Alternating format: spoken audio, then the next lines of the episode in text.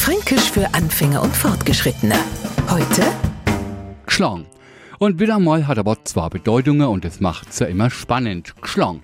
Hat der Franke zum Beispiel Sahne geschlagen, aber zwei überall anders da steif und haben sie zwar geschlagen, sind sie in die Haare gekommen, sie haben sie also prügelt oder halt geschlagen.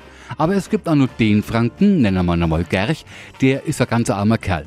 In der Arbeit kriegt er immer die Deppenarbeit verpasst. Kommt der Ham, noch macht er seine Frau eine Szene, weil es so spät ham kommt. Er will aber einfach sei Rau und schon kummer seine zwei Kinder blärrend daherkrennt, hupfen am umeinander, wollen, dass er's Hogeback nimmt und zeigen dann, wie kreativ man mit Wachsmalkreiben die Wand gestalten kann.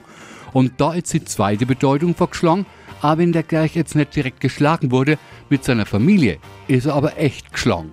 Also gestraft. Fränkisch für Anfänger und Fortgeschrittene. Montag früh eine neue Folge und alle Folgen als Podcast auf podu.de.